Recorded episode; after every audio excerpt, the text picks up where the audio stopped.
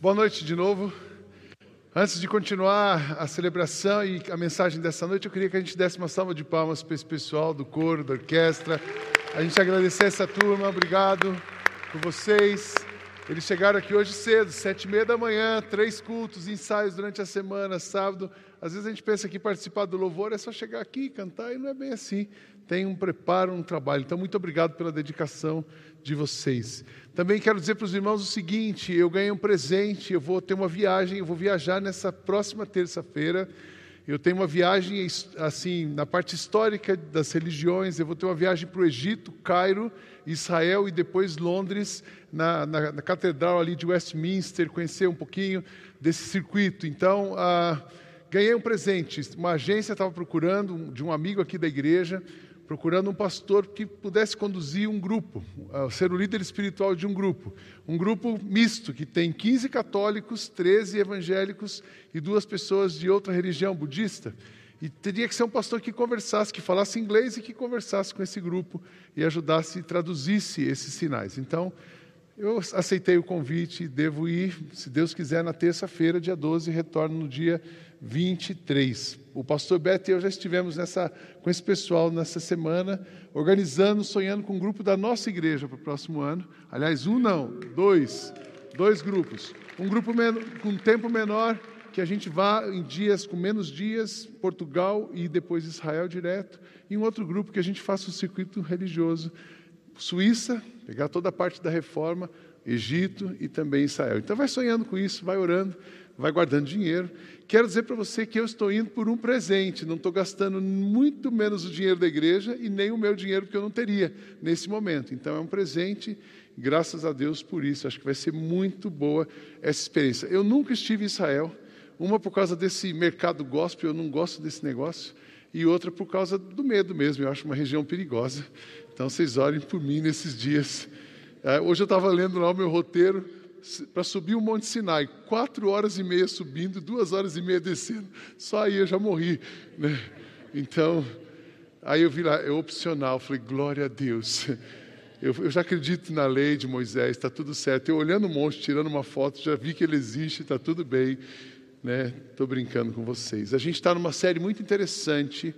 É, perguntar no ofende temas, assuntos que nós precisamos realmente refletir. E eu queria se você não ouviu a mensagem da manhã, de manhã nós falamos sobre o racismo. É muito importante você ouvir sobre o racismo. Não é ouvir o que nós pensamos, mas ouvir o que a Bíblia nos diz sobre o racismo. E a nossa igreja precisa não apenas ser, uh, não ser racista, nós precisamos ser contra o racismo. Então eu quero te desafiar a pensar nisso. Se você não ouviu a mensagem, vai depois para o YouTube e ouve. E eu quero falar nessa noite sobre o divórcio sobre o divórcio. O divórcio, o que Jesus, o que a Bíblia nos diz sobre o divórcio. Recentemente eu preguei aqui e eu digo que a sociedade nos últimos 60 anos ela está se movimentando para desconstruir o conceito cristão de família. Vocês se lembram disso? O primeiro pilar que ela destruiu, tentou destruir e, banalizou foi o casamento para sempre. O divórcio, na época da minha avó, não, era uma palavra impronunciável na, e muito menos inconcebível. Na época dos meus pais, divórcio também não se falava, se falava do desquite. E quando alguém desquitava era uma coisa muito feia na família, então ninguém falava disso. Ah, agora, o divórcio ele virou uma coisa comum. Ah, existe a estatística, vou passar algumas delas, mas muitas separações. Então, o primeiro pilar desconstruído, o casamento cristão, a família cristã são três pilares: o casamento para sempre, o casamento entre um homem e uma mulher e a fidelidade de um homem à sua mulher. O casamento para sempre já foi banalizado através dessa popularização do divórcio. O casamento entre um homem e uma mulher foi bastante questionado e bombardeado com essa questão da homoafetividade e as relações homoafetivas. Então, hoje é, já existe legislação e os países avançados e adiantados já se avançou nisso, então se desconstrói novamente um segundo pilar da família cristã. O terceiro pilar que vem sendo banalizado hoje, a gente precisa ficar atento a isso, é a questão da fidelidade conjugal. com o nascimento do conceito do casamento aberto. É assustador a gente falar disso, é assustador ver que a juventude de hoje pensa e encara como ser normal você ter um casamento aberto. Sidney, o que é um casamento aberto? Você está casado com uma pessoa, os dois são casados, mas ela pode sair com quem ele quiser, com quem ela quiser, e ele também pode sair com quem ele quiser. E, mas eles são casados, moram na mesma casa, têm um compromisso. Ah, na Vila Madalena, aquela região boêmia de São Paulo, cada dois casamentos, um casamento é aberto. Em Israel, para onde eu vou agora, a sociedade, cada casamento, cada dois casamentos, os dois são abertos. São consideradas sociedades evoluídas. E na evolução se desconstruiu o pilar do divórcio. Então é muito interessante. Eu vou passar, obviamente, por alguns aspectos terapêuticos da família, da terapia familiar, sobre esse conceito, mas a gente vai olhar o que Jesus, o que a Bíblia nos diz. Eu quero lembrar para vocês algumas coisas, alguns conceitos e realidades importantes para a gente começar a falar desse assunto. Primeiro, que uma família começa num casal. É tão bonito você ver uma família se dando bem. A família é um presente de Deus, a gente não pode esquecer disso. A família é um presente de Deus para que você e eu, para que as pessoas sejam cuidadas. Eu fico super feliz de ver, por exemplo, o casal Barcelos aqui, a Elsa e o Carlos. Que exemplo, que inspiração. Quantos anos de casamento, Carlos? 50? 50 anos de casamento. E o Carlos conta que ele conheceu a Elsa na faculdade teológica. Não foi isso? Começou a jogar um verde laçou Dona Elza, aquela moça bonita e tal, e aí os dois casaram, tiveram os filhos, e um casal, uma vida belíssima, e aí hoje, aí já, quantos anos agora? O Carlos, 74? 75. E a Dona Elza? 72. E continuam firmes. E continuam firmes. A Kátia fala para mim assim, Sidney, quando eu crescer eu quero ser que nem a Elsa. A sua firmeza, a sua docilidade, o amor pelo seu marido e vice-versa. Isso é inspiração para nós. Mas esse casal, que hoje tem 50 anos de casamento, eles começaram ali, na João Ramalho, 360. Era o prédio da Faculdade Teológica, lá atrás.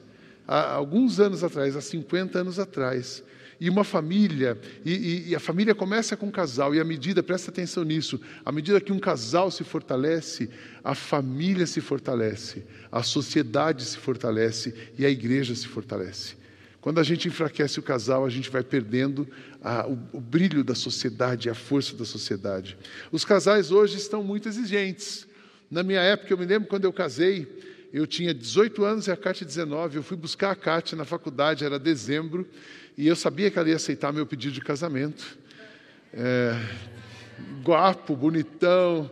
Eu já estava trabalhando desde os 17 anos. Aí eu fui buscá-la na faculdade.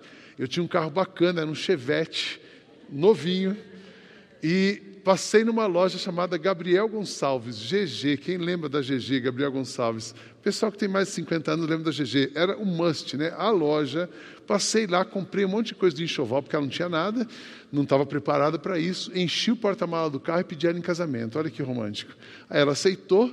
Aí eu cheguei na casa da minha sogra com ela, com o porta-mala cheio de carro. Vamos casar. A minha sogra começou a chorar. O que, que vocês aprontaram? Porque naquela época se casava assim, de repente, quando você ficava grávida. Senão a gente não aprontou nada, a gente vai casar porque a gente quer aprontar. Né? Então foi assim. Aí isso era o final de dezembro, meio de dezembro. Sabe quando a gente se casou? 5 de março, dois meses depois. Foi um zum, zum, zum na igreja, assim, todo mundo esperando passar os nove meses, que a Cátia ia aparecer com barriga, aquela coisa toda, e nada. E a gente estava curtindo a vida. Imagina, com 18 e 19 é uma festa todo dia, né?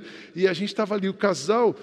Mas hoje os casais estão exigentes. O cara tem 35 anos, ele fala assim: não, depois que eu pagar o apartamento, depois. Aí ele faz, ele namora, ele vai, ele vai, ele vai para Dubai junto com a namorada, ele faz, depois ele casa.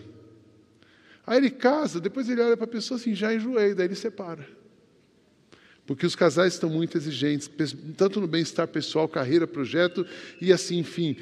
O que, que acontece hoje? Olha que interessante: 50% dos casais, interessante negativamente falando, 50% dos casais que casam se separam.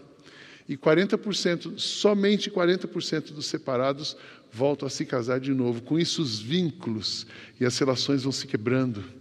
Né? Nós somos seres relacionais e nós precisamos de cuidados, precisamos de pessoas e de cuidados. À medida que você vai destruindo a família e os vínculos familiares, você vai destruindo a sociedade. Parece que existe uma coisa maior do que a gente, trabalhando contra a gente, porque o ser humano, não só diminuindo a sociedade, você vai diminuindo as pessoas, porque o ser humano se desenvolve nas relações. Uma pessoa, ela melhora se relacionando com a outra. Então é muito interessante, tanto nos nossos temperamentos e personalidade. Eu costumo dizer, quando eu casei, a minha emoção era isso aqui. Porque eu venho de uma família super intensa, que sobe e desce aquela gangorra emocional. A Kátia vem de uma família, meu sogro espanhol, assim. Hoje os dois estão assim. Melhorou? A gente vai se misturando e a gente se desenvolve no relacionamento e as pessoas precisam e estão em busca de relações profundas. Nós precisamos de relacionamento. Uma comunidade como a nossa tem sentido para você se você encontrar relacionamento aqui. A sua família tem valor se você encontrar relacionamento. Relações profundas são aquelas que você se sente digno. Tem espaço para expressar as suas posições e validar as suas ideias. Relações profundas são construídas em uma parceria fruto da decisão de amar. Então tem que ter diálogo, tem que ter ah, ideias compartilhadas, sonhos compartilhados. Um casamento não se mantém por dependência.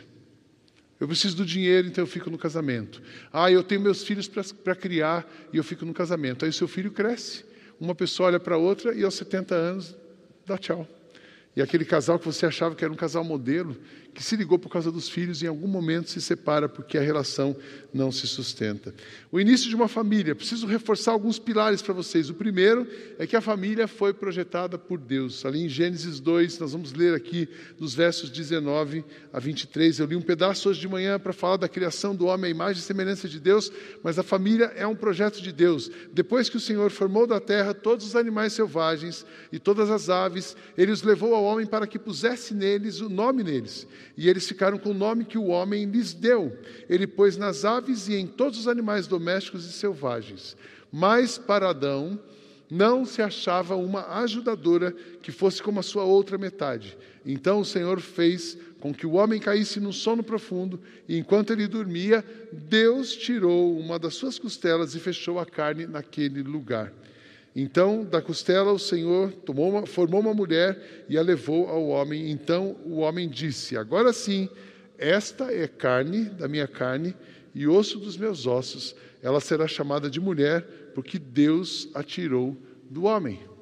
Então, Deus institucionalizou, criou o casamento. É aqui que nasce a família, é aqui que nasce a família, homem, mulher, filhos, é aqui que nasce esse desenho que hoje a sociedade chama isso de uma heteronormatividade.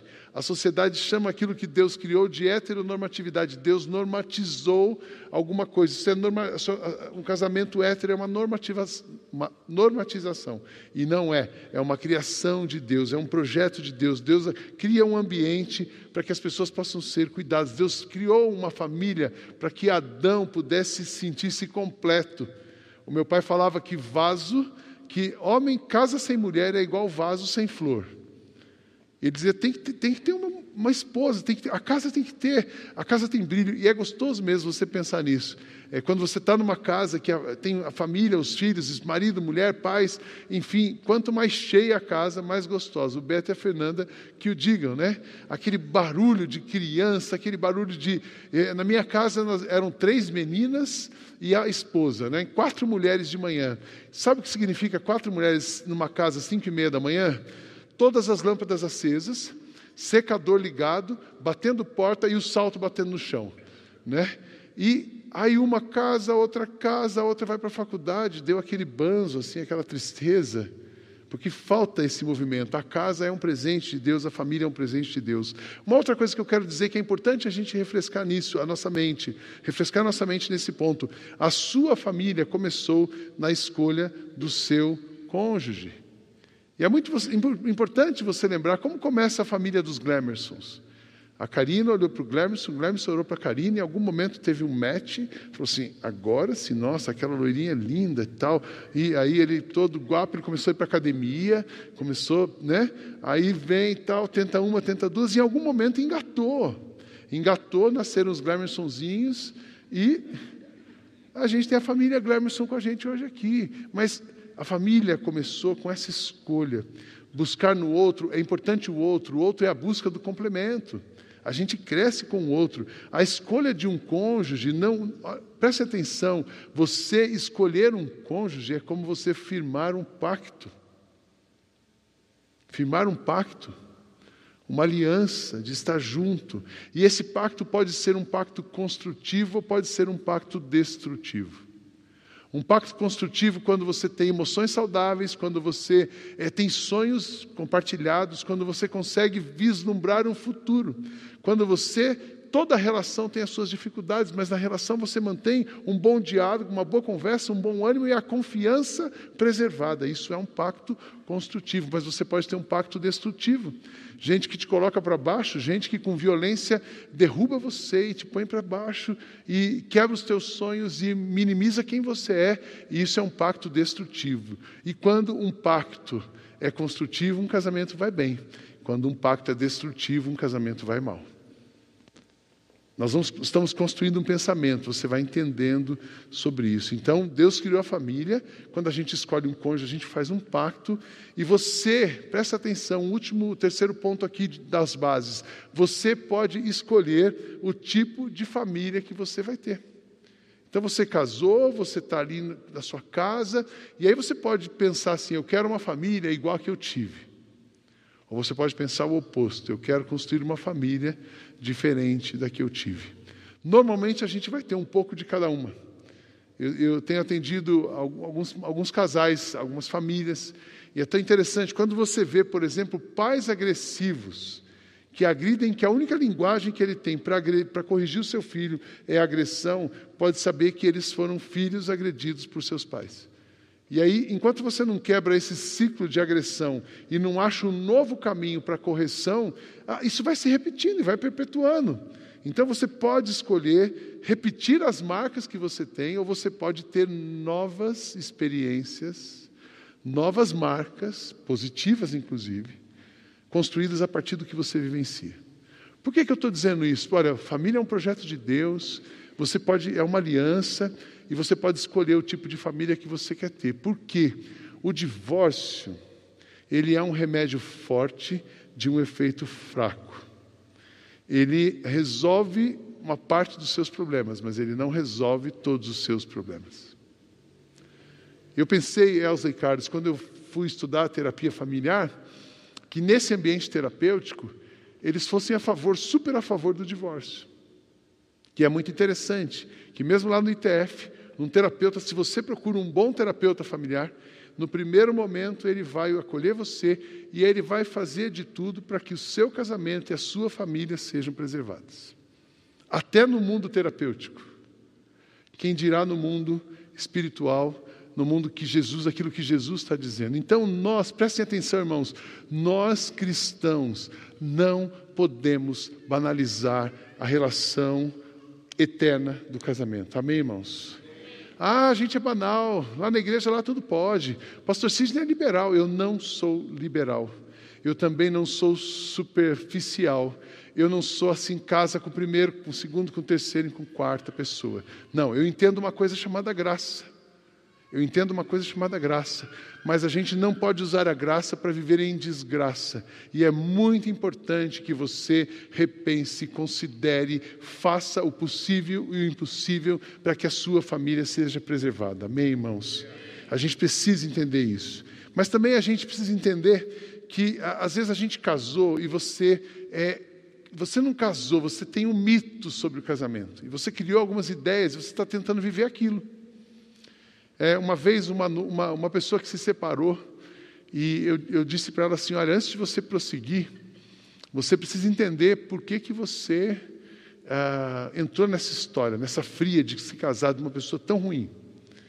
E aí, uma das respostas que essa pessoa depois encontrou e uma vez partilhou comigo foi: quando eu me casei, na verdade, eu estava sendo a noiva. Eu não era, eu não estava no casamento, eu estava só no dia da noiva. O que, que é isso? A pessoa tem um sonho de ser a noiva, colocar um véu grinaldo, fazer festa, ter bem casado, emagrecer, arrumar os dentes, fazer pele bonita, sabe aquela coisa? entregar presente, convite, ela tem um sonho idealizado de um casamento. Então ela é a noiva, mas ela não se casa. E isso muitas vezes acontece no casal. Tem aquele casal romântico. Olha os tipos de casais, os mitos sobre o casal. Casal romântico, eu vou ser tudo para ela e ela vai ser tudo para mim. Oi, acorda. Porque não tem como você ser tudo para alguém, e muito menos alguém ser tudo para você. Tudo é muita coisa. Ai, não, mas eu e ela fazemos tudo juntos, a gente é um. Isso é uma falácia, porque isso não existe. Põe o pé no chão. Um outro mito sobre casal. A, a gente tem um amor verdadeiro, a gente se entende 100%. De novo, é impossível duas pessoas se entenderem 100%. Eu amo a minha esposa, conheço a minha esposa desde os cinco anos, já contaram a minha história esses dias aqui, mas eu e a Kátia, a gente tem cada fight, é muito engraçado. Às vezes sai faísca por nada, daí a gente dá uma, uma retrocedida assim, porque é impossível você concordar com tudo que a pessoa diz. Mito. Duas palavras realmente para o casamento: desafio e ambivalência. Casamento é um desafio, um desafio diário. Eu falo que o casamento é uma planta que, se você não cuidar diariamente dessa, dessa planta, sabe o que vai acontecer? Ela vai secar. Coloca uma orquídea aqui e esquece dela. Primeiro vão cair as pétalas, as folhas, as flores. Depois vai secar o galho. Depois vai murchar a folha. E depois some a água e acabou e aí você não recupera mais. Então, casamento, ambivalência e desafios. Um outra, um outra coisa, um outro mito é tudo que eu penso é óbvio. E ele e, ou ela precisa saber, ela sabe de tudo. Como é que a outra pessoa vai adivinhar o que você pensa se você não fala? Ou como que você acha que ela vai pensar tudo que você pensa se você não fala? Então é impossível, são mitos. Ah, o casamento, olha outro, outro mito: o casamento começa na paixão e é sempre generoso. Até você descobrir que o limite do cartão de crédito foi cortado. A hora que você vai passar o cartão, negado. Aí você fala assim: mas o que aconteceu? Aí o casamento começa a rachar. Um outro mito: eu quero um casamento sem diferenças e sem críticas. Ah, está querendo demais. Não existe casamento sem diferenças e sem críticas. E aí um outro mito sobre casamento. Olha, meu casamento vai mal, mas não é por minha culpa, porque eu faço tudo certo, a culpa sempre é do outro. Essa doença é antiga, é da humanidade, é de Adão. Quando Adão foi pego ali e tal, que Deus vem falar com ele no jardim do Éden, ele fala assim: Senhor, primeiro eles se escondem. Os dois, na verdade, sabiam que eles eram culpados. Eles se escondem, e aí, quando Deus fala com o homem, o que, que ele diz? a mulher que o Senhor me deu, a culpa é dela. A mulher fala assim: Olha, eu não sabia de nada, eu me escondi com ele. Eu sou só ajudadora. Já estou colocando frases no texto bíblico, né? Mas é isso, um fica jogando para o outro e não assume a culpa. Muitas vezes, preste atenção nisso, nós estamos vivendo o casal idealizado e não o casal real. Casal real tem problema, casal real tem cabelo cai do marido, a esposa engorda. Isso tudo é normal. Um dia eu atendi um casal ele me, e, e ele, ele dizendo assim: Olha, pastor, dois filhos o casal tinha. Porque quando eu comecei a namorar com ela, ela tinha um corpo escultural. E agora, depois dos dois, dois filhos, o corpo dela mudou. Então isso para mim é intolerante, intolerável. Ai, ai mesmo. Eu virei para o infeliz e disse assim: Você casou com uma pessoa ou casou com um corpo? Porque se casou com um corpo, o seu também está feio. Não, mas eu tô, eu tô, eu tô sarado, mas você está sem cabelo, você acabou o cabelo. A gente muda. Depois dos 40 é aquela música, nada ficou no lugar. Entendeu? E aí você quer você quer botar um, tapar o sol com a peneira. Não tem jeito. Aí você põe o sol com a peneira, mas aí tem a outra música. Nada do que foi será igual ao do jeito que já foi um dia. Tudo muda, tudo sempre passará. Mas você acha que você é. O Beto disse que vai comprar uma calça dessa rasgada, igual a do Fabiano. Está tentando ficar moderno. Nada do que foi será, Beto, igual do jeito que já foi um dia. Gente, acorda! Acorda, que mito você criou sobre o seu casamento, que casamento você está tentando viver, que família você está tentando construir. Aí vem o texto bíblico para nós sobre o divórcio. Então, de novo, não é a opinião do Sidney, não é a opinião do Beto, do Fabiano, do Barcelos, é o que Jesus, o que a Bíblia nos diz sobre o divórcio. Diz lá em Marcos capítulo 10, versos 1 a 12. Jesus saiu daquele lugar e foi para a região da Judéia, que fica no lado leste do Rio Jordão. Uma grande multidão se ajuntou uma vez, outra vez em volta dele, e ele ensinava a todos como era o seu costume. Alguns fariseus, querendo uma, conseguir uma prova contra ele, perguntaram: De acordo com a nossa lei, um homem pode mandar a sua esposa embora? Jesus respondeu com esta pergunta: O que foi que Moisés mandou? Eles responderam: Moisés permitiu ao homem dar à sua esposa um documento de divórcio e mandá-la embora. Então Jesus disse: Moisés escreveu esse mandamento para vocês por causa da dureza do coração de vocês.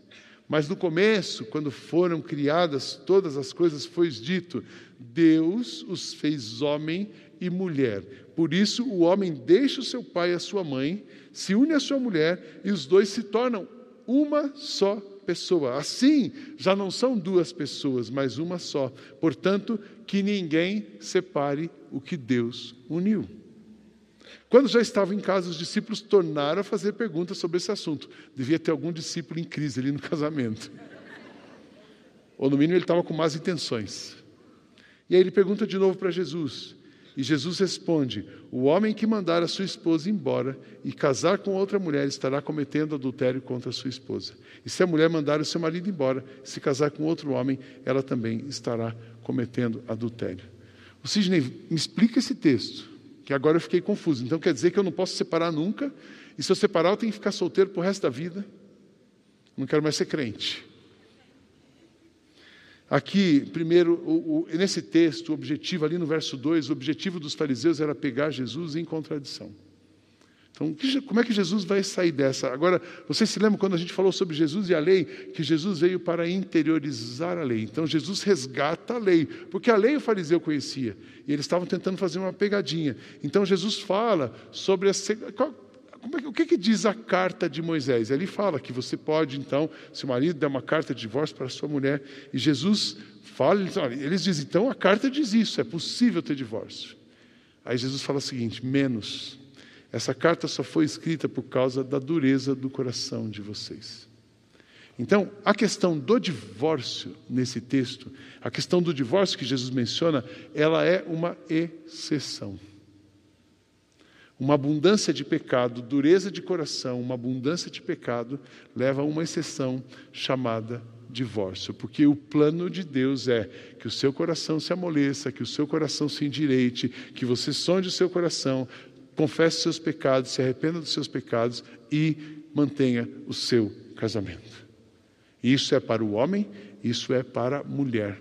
Num casamento não existe o mais culpado e o menos culpado, porque é um casamento.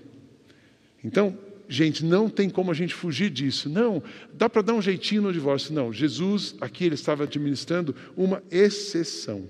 Porque ele fala então nos versos 6 a 9: o plano de Deus para o casamento é que ele seja eterno, que Deus uniu, não separe o homem. E aí vem as exceções. O adultério é o motivo legítimo para o divórcio. O adultério era a exceção. Assim, olha, a casa caiu, tem uma abundância de pecado, e a abundância de pecado naquele negócio chamava adultério. Então você pode se separar do seu marido e vai cuidar da sua vida. E aí vem uma coisa chamada graça. Onde abundou o pecado, superabundou a graça.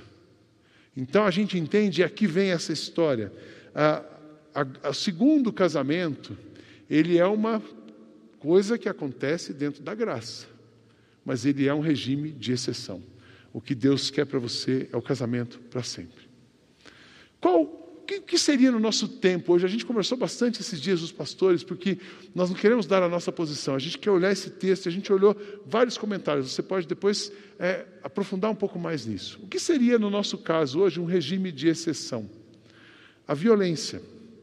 Você, mulher que sofre violência na sua casa, você pode se divorciar do seu marido. Seria administrado desse jeito. A violência num casamento é inadmissível. Na verdade, a violência numa relação, ela é inadmissível. E existem hoje muitos maridos abusivos. E entenda por violência não somente a questão da agressão física. Tem palavras que machucam mais do que uma agressão física. Tem mulheres que vivem debaixo do jugo do marido. Tem marido que fica controlando a sua esposa como se ela fosse um objeto. E se você me ama, ou ama, entende, se você faz o que eu quero, eu te amo. Se você não faz o que eu quero, eu te desprezo. E existe muita mulher vivendo nessa relação de abandono e desprezo dentro da própria casa, debaixo de um marido abusivo e violento. Isso é uma violência. Então, se essa é a situação, é possível um divórcio. Outra coisa que seria do nosso tempo um adultério um risco de vida, a gente está vendo feminicídio. É um absurdo uma pessoa que está sofrendo violência, correndo risco de vida, procurar um pastor e o pastor dizer assim: é, ele adulterou? Não. Então você continua apanhando. Mas, pastor, eu estou correndo risco de vida. Deus não vai dar além do que você pode aguentar. Até que depois a mulher é morta e esse pastor não vai ser responsável pela vida dela. Então, preste atenção: em caso de violência, Dá um goodbye. Pede um help que a gente ajuda você a sair dessa história. Em caso de risco de vida, pede um help, a gente ajuda você sair dessa história. Insanidade mental. Muitos casamentos não aconteceram. Eu tenho essa tese. A pessoa, você casou com a pessoa, ela se, se mostrava linda e maravilhosa. Mas a hora que fechou a porta, que você ficou com a pessoa, você descobriu um monstro isso acontece em muitos casos. Existem muitas doenças mentais, como alguns psicóticos graves, alguns ah, psicopatas e gente doente, esquizofrênicos graves que não se trataram. Existe, eu não estou colocando um rótulo nas pessoas, mas existe muita doença mental que prejudica uma relação. Muitos filhos vivendo debaixo de casais que foram afetados pelas doenças mentais. Nesse caso, a gente precisa, por uma questão de preservar a vida, conceder e estimular e apoiar um divórcio. Deu para entender? Puxa, Sidney, então, eu me lembro aqui na igreja, essa é a nossa postura. Aqui na igreja, se uma pessoa denunciar um caso de violência, nós vamos primeiro tentar conversar. Mas se isso se repetir por mais uma vez, a gente entrega o cara ou a mulher para a polícia. Porque violência física, agressão física é inadmissível. Amém, irmãos? Deu para entender isso? Ah, mas aí Jesus falou que não pode divorciar, realmente. O casamento é para sempre, mas se ficar apanhando, isso não, tem, não existe para sempre, debaixo de violência. Por isso, então, que existe uma exceção administrada ali no texto bíblico com relação ao adultério. No nosso tempo a gente expande isso. Vários teólogos, um livro, do um livro sobre casamento do Tim Keller fala bastante desse ponto. O que seria hoje o adultério no nosso contexto? E aí tem vários exemplos assim. Então nós precisamos é, entender que casamento é para sempre, divórcio não é vontade de Deus. Existe uma possibilidade, existe, mas nós precisamos lutar para preservar o nosso casamento. Ah, mas meu casamento, o que a sociedade está dizendo? É uma voz que todo mundo ouve. Não está feliz? Pula fora. Está feliz? Fica. Não está feliz? Pula. E tem gente que está no quarto, quinto casamento. Por quê? Está vivendo, procurando um mito. Eu procuro alguém que me faça feliz. E não existe o marido ideal, a mulher ideal. Não existe essa pessoa.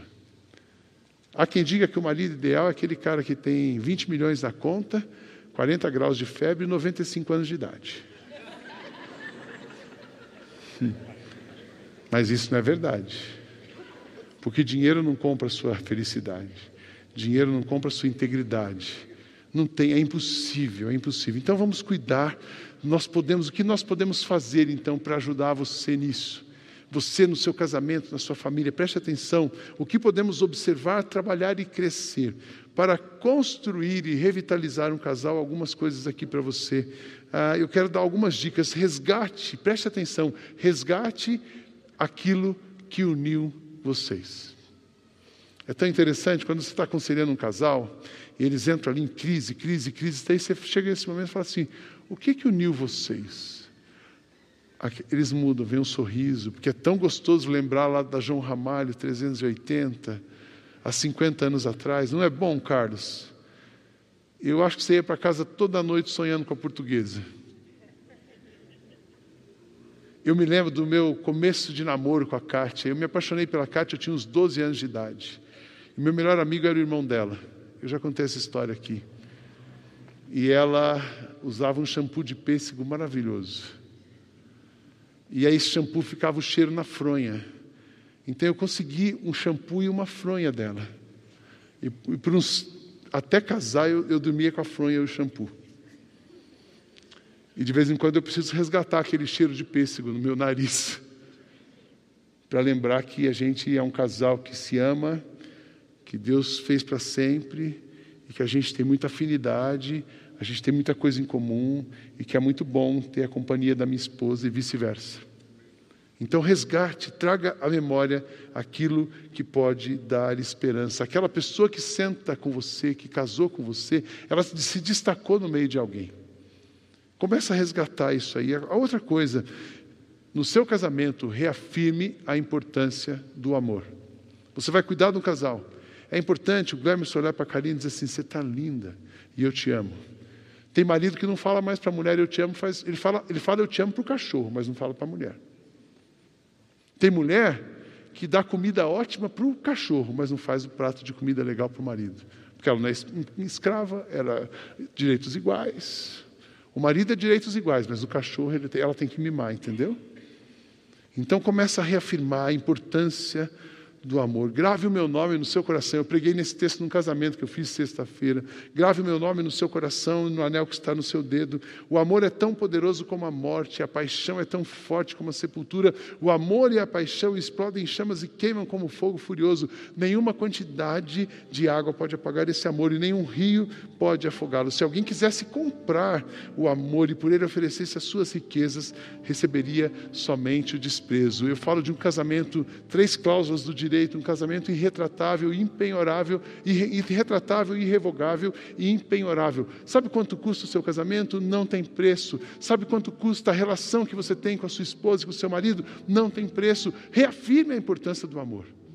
Porque Deus colocou você nesse lugar, Deus deu para você esse, essa mulher, esse marido, mas a gente está em dificuldade. Existe violência? Não. A gente só está meio assim, meio se estranhando. Reafirme a importância do amor. Lembre-se do que, da onde vocês começaram e reafirme a importância do amor. Cure-se daquela gangorra. Tem casal, tem um artigo, acho que da Elza do Carlos, muito bom sobre a gangorra. Tem casal que vive numa gangorra. Quando a mulher está bem, o marido está mal. Quando o marido fica bem, a mulher fica mal, porque os dois não conseguem se ver bem. Então, para de competir com o seu marido, para de competir com a sua esposa. Comece a admirar o que ela tem de bom, elogie, valorize, bata palmas, agradeça, ressalte o que a sua esposa tem de bom, o que o seu marido tem de bom, e não maximize as dificuldades de cada um deles, porque todos nós temos as nossas debilidades. Alimente o ciclo vital do seu casamento. Casamento tem ciclos. A gente se conhece, depois a gente casa, depois vem os filhos. Essa fase dos filhos pequenos é tão trabalhosa. Depois a fase dos filhos adolescentes, um pouco mais trabalhosa ainda. Depois a fase dos filhos na faculdade, mais trabalhosa ainda. São tipos de trabalho diferentes. E depois que fica o ninho vazio, aí você fica um pouco melhor. Mas se você não construiu os ciclos, quando você chega no ninho vazio, você se separa, porque você não tem nenhum desafio mais que te faça ficar. Se não tiver amor, de nada valeria. Construa rotinas que tragam seguranças, novidades, experiências inovadoras. Todo casal, preste atenção, todo casal precisa se curtir. Todo casal precisa de tempo junto. Todo casal precisa, de vez em quando, deixar as crianças com alguém e sair para namorar, e sair para conversar, e sair para ficar tempo junto. Porque se, quanto mais junto você fica, mais você quer ficar. Quanto menos junto você fica, menos você quer ficar. E aí, nesse menos, menos, menos, a relação se perde. E um dia você não sabe nem o que aconteceu com você. Desde os nossos inícios de casamento. A minha sogra sempre ficou com as crianças. Graças a Deus, hoje as crianças cresceram. E a gente, quando as meninas foram embora, a gente olhou um para o outro e falou assim: e agora? A gente tem que se dar bem. E é assim mesmo que acontece, a gente tem que se dar bem. Recase todo mês com a mesma pessoa. Valorize aquilo que é diferente. Viva como um casal construtivo e não como um casal destrutivo. Deixe espaço para o outro. Se você pegar tudo para você, não sobra para o outro crescer. E tem casal que ou o marido ou a mulher, eles são as estrelas da relação. E quando um é estrela só, ele suga a outra pessoa. E a outra pessoa fica aqui sofrendo. Qualquer movimento dela que ameace a estrela é uma violência, e aí o casamento vai se destruindo. Mas também eu quero dizer para vocês: para você construir o seu casamento, fortalecer a relação, não tenha medo das transformações e das mudanças. Em alguns momentos vocês vão ter que sentar um na frente do outro, talvez um vai ter que provocar essa conversa e dizer aqui: vem cá, não está bom, a gente precisa conversar. Eu me lembro de uma vez eu voltando de um congresso e cheguei do congresso felizinho, eu tinha ido com o Fernando, era uma semana. Cheguei do congresso, a carta sabia a hora que eu ia chegar. Quem sabe na minha casa, é, quem já foi na minha casa, eu entro assim, eu tenho uma porta, eu tenho um sofazinho aqui, um móvel. Eu abri a porta, quem estava sentada no sofazinho? Dona Cátia. Precisamos conversar, as coisas não estão boas. falei, xiii. Eu, pastor, voltando todo crente, já levei uma enquadrada. Sentamos ali, ficamos horas conversando. Aí você conversa, diálogo é, é uma benção. Conversar é uma benção. Quando você fala, a doença sai e a cura entra. A escuta, falar e ouvir é uma dinâmica muito saudável. Ficamos horas conversando. Depois disso, a gente sobe e aí vem a festa. Mas primeiro, antes da festa, precisa ter a conversa. Então, converse, não tenha medo. Conflitos são oportunidades para crescer. A relação se fortalece à medida que você pode aguentar dores, vivências difíceis, dificuldade e desencontros. Intimidade é um processo de trocas e conflitos reais. Você não cria intimidade com uma pessoa, sabe? Eu não posso falar nada que é o gatilho dele, então eu vivo muda dentro de casa. Tem gente que vive pisando em ovos dentro de casa. Quem pisa em ovos não faz omelete. E quem não faz omelete fica sem ter o que comer. A gente precisa, os conflitos são saudáveis. Preservem o casal. Isso é uma coisa muito importante para um casamento ser cultivado. Preservem o casal e sejam bons pais e preservem os filhos. Às vezes a gente tinha um ótimo pai, mas a gente esqueceu do casal. Numa relação, numa família, você tem um papel de homem e mulher, você tem marido e esposa, você tem pai e mãe. E às vezes um casal fica só sendo pai e mãe, dois amiguinhos cuidando de crianças dentro de casa. Esse casamento está sob ameaça. Então preserve o casal, comece a olhar para o casal. Marido, olhe para sua esposa, esposa, olhe para o seu marido. Sidney, essa é minha fase hoje. Eu quero te dizer o seguinte: todo mundo passou por essa fase em algum momento mas isso não é, o, não é aquilo que deve perdurar. O casal é o eixo onde se equilibra a família, então é importante fortalecer o casal. O seu objetivo principal, o objetivo principal de um casal não é fazer filhos felizes, mas é construir uma família saudável. E uma família saudável, ela é fruto de um casal saudável. Deu para entender isso? Puxa, então é, não dá para divorciar mesmo. Não precisa. Não precisa. O caminho mais fácil é o divórcio mas ele não resolve a sua vida. Por isso que Jesus falou assim: olha, exceção da exceção é isso aqui. Mas Deus uniu, não separe o homem. Não deixe que o seu cônjuge vire o seu inimigo. Tinha aquele filme Dormindo com o Inimigo. Sentir-se, sentir a segurança e confiança emocional é a base da intimidade. Para você ter intimidade, você precisa sentir seguro com aquela pessoa, você precisa sentir confiável, falar que você pensa. Qualquer forma de manipulação ou humilhação numa relação é inaceitável. Não se submeta à humilhação não se submeta à manipulação. Ao mesmo tempo, não humilhe nem manipule. O que é uma relação? Relacionar-se, presta atenção, eu gosto muito desse conceito. Relacionar é salvar o outro dentro de mim. O que eu queria dizer para vocês, casais, nessa noite: salvem o outro dentro de vocês. Fernanda, salve o Beto dentro de você. Beto, salve a Fernanda dentro de você. Karine, salve o Glermson dentro de você. Glermson, salve a Karine dentro de você. E esse salvar, aí a percepção é, tem um conhecimento emocional. Para você salvar o outro dentro de você, o conhecimento emocional. O que ele sente, o que ele pensa, como ele reage, como eu posso ajudá-lo na maturidade. Salvar o outro dentro de si é livrar-se dos sentimentos que fazem mal e tratar aqueles sentimentos para que eles possam te fazer bem. Quando um casal começa a namorar na igreja, é, eu falei isso para as minhas filhas, eu falo isso. Um casal começou a namorar, dois adolescentes, bonitinho e tal, tal, tal. Eu digo, olha, eu quero dizer para vocês duas coisas. Casamento que dá certo, primeira coisa, honre a Deus, para você não ficar com vergonha de ninguém depois. E segundo, precisa produzir emoções saudáveis.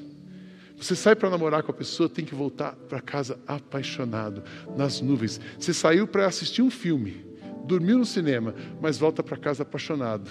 Esse casamento é bom, esse namoro é bom.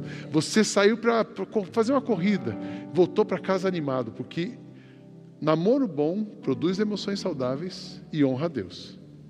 Quando no namoro você volta, você saiu para namorar e voltou para baixo, pode terminar que esse namoro não é de Deus. E sabe qual é a melhor coisa do namoro? Poder terminar. Porque namoro foi feito para isso. Você conhece a pessoa, vai entender como ela funciona e fala assim: Deus me livre desse traste. E aí você foge. O casamento, casou, está aí, agora aguenta. Aí é diferente, é mais profundo. Então, livre-se desses sentimentos, trate seus sentimentos. Salvar o outro dentro de si é trabalhar para melhorar.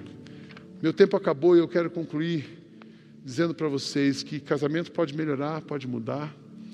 É, lembrando que a violência e a humilhação e os maus tratos são inadmissíveis em qualquer situação. Jesus não está nesse casamento e não obriga você a ficar nesse casamento. E eu quero concluir dizendo algumas coisas para você. Cure você, cure 50, cure você e 50% do seu casamento está resolvido. E espera que o outro cure os 50% dele. Uma coisa bem prática: crie tempo, crie rotinas e que juntem, que mova você na direção do seu cônjuge, o seu cônjuge na sua direção. Todo casamento pode ser bem cuidado, bem tratado. E faça um alinhamento, um alinhamento e um balanceamento do seu casamento. Porque o casal é o eixo que a família se forma. E para uma família estar bem, o casal precisa estar bem alinhado, o casal precisa estar bem balanceado. E é assim que a gente vai construindo famílias, casais, igreja, sociedade resgatando o plano de Deus. Queria que você fechasse seus olhos. Essa música que o Éder está tocando é linda.